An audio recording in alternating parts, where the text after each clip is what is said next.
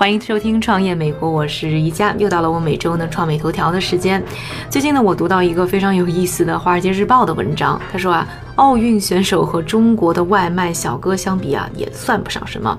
文章当中啊，非常生动的形容戴着头盔、骑着电动车的中国外卖哥们儿，午饭时候啊，在商业区里自由的穿梭，将面条、羊肉串送到饥肠辘辘的上班族的手中。那高峰期的时候啊，他们一个小时能送七分单，也就是十分钟不到就送到一个地方。那中国的外卖小哥啊，算是慢慢改变了我们中国人的上班吃饭的习惯。不过我们今天要讨论的呢，不是这个话题，而是讨论一下美国的送餐业的发展到底怎么样。不止在中国呢，吃货的力量呢是遍布全世界各地的，尤其是在大城市这种充满着写字楼的地方，开一家餐厅给 CBD 的白领们送餐，听上去呢就是一个不错的发财点子。在中国，O2O 的餐饮业发展的是如火如荼，那在美国到底如何呢？今天我们首先来关注这么一个公司，叫 Maple，它是一个自己做自己卖的外卖品牌。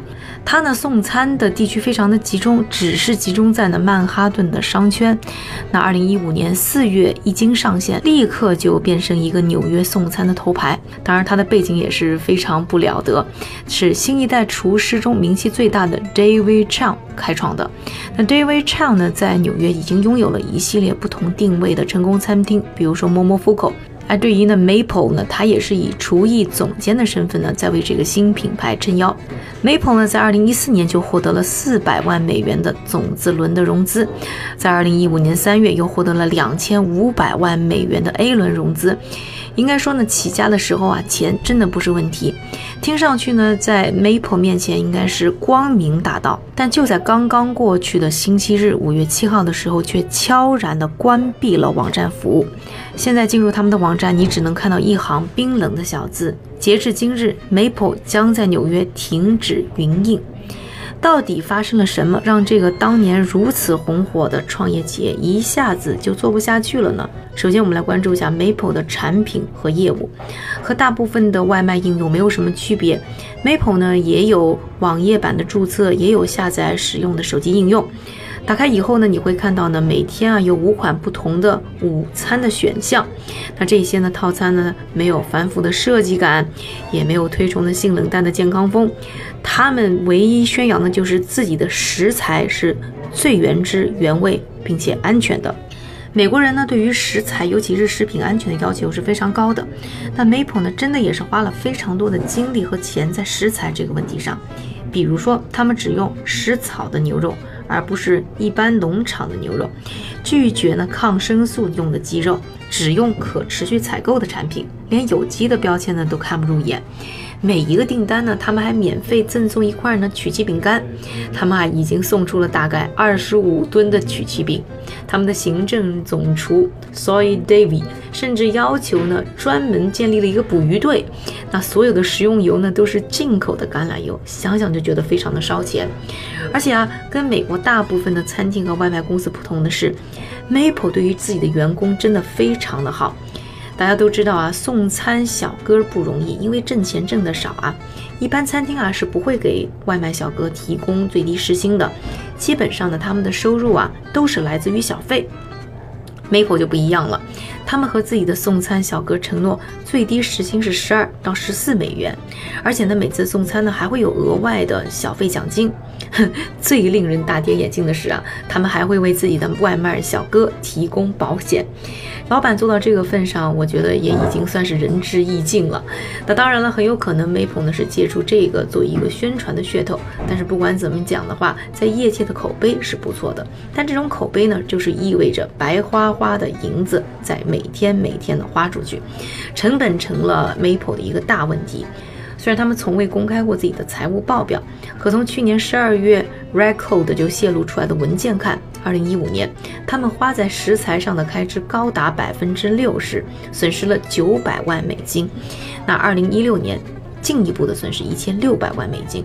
去年在融资的时候啊，他们向各位金主保证，他们计划在美国的东北部建立十七个送餐中心，预计能够送到三百一十万份外卖。但是由于他们利润实在太薄，盈利模式存在严重的问题，最终啊，我们没有能够看到 Maple 在曼哈顿版图之外的扩张，取而代之是今年的关门大吉。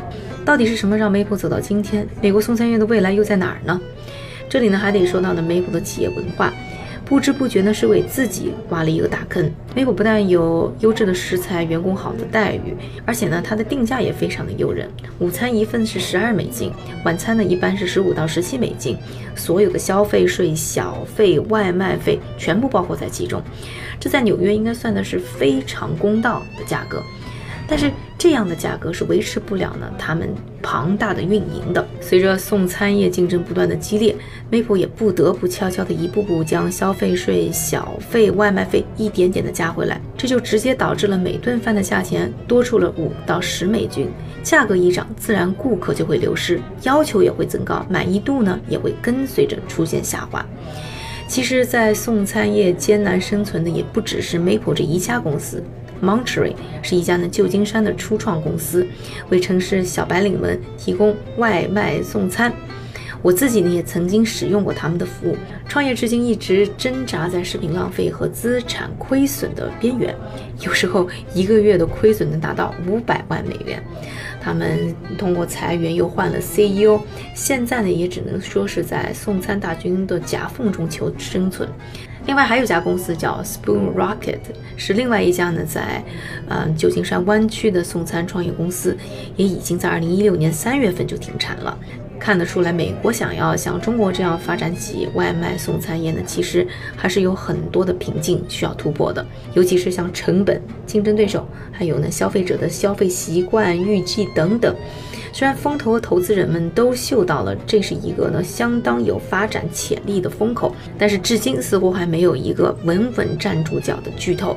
到二零一六年呢，送餐业总体的投资就已经下降到了十亿美元。要知道，在二零一五年，光是第四季度的收益其实就达到了十五亿美元，可见投资人们的心似乎已经冷了。其实很多的顾客在想到 Maple 的时候，还不无怀念，很怀念他们当初呢附赠的免费曲奇。不少人也在说啊，可能就是在 Maple 决定停止送曲奇的那一刻，标志着他们的餐饮之梦可能再也做不下去了。当然，我相信在吃这样一个古老的行业，美国依然会有勇敢的人们，希望开创出不同的创业故事。感谢您的收听，我是宜家，下期创业美国我们再见。